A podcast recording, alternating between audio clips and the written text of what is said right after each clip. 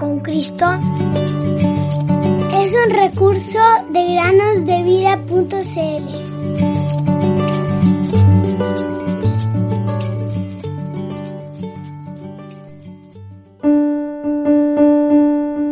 El que oye mi palabra y cree al que me envió tiene vida eterna y no vendrá condenación, mas ha pasado de muerte a vida. Juan 5:24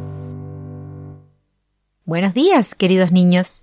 Bienvenidos a otra semana más para meditar con nosotros en el podcast Cada día con Cristo.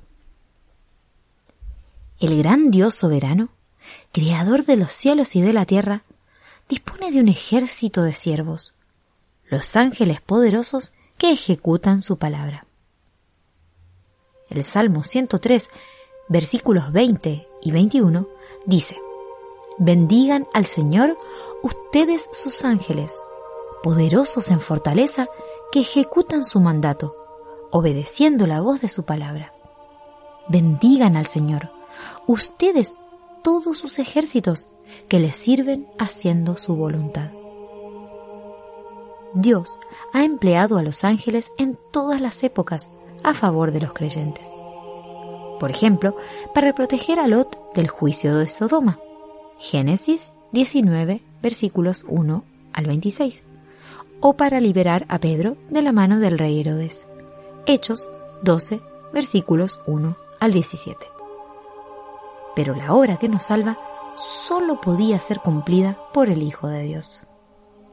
Jesucristo, víctima perfecta, satisfizo la justicia del Dios Santo.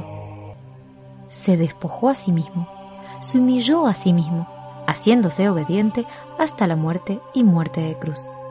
Filipenses 2, 7 y 8.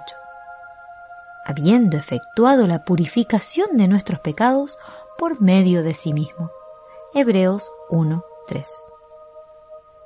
La necesidad de la intervención personal del Hijo de Dios, de su encarnación y de su muerte para solucionar el problema del pecado nos muestra la gravedad de éste. Y la prueba de su amor por nosotros es el hecho de haberse ofrecido para llevar a cabo esta obra. Hay otra misión que nuestro Señor no confiará a nadie, llevarnos con Él a la casa de su Padre. Entonces podrá manifestar una vez más todo su amor hacia aquellos por quienes dio su vida.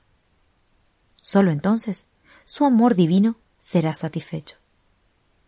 Nuestro Señor Jesucristo se dio a sí mismo por nuestros pecados para librarnos del presente siglo malo. Gálatas 1, 3 y 4. El Señor mismo descenderá del cielo y los muertos en Cristo resucitarán primero. Luego nosotros, los que vivimos, los que hayamos quedado, seremos arrebatados juntamente con ellos en las nubes para recibir al Señor en el aire. Y así estaremos siempre con el Señor. Primera los tesalonicenses 4:16. Él quiere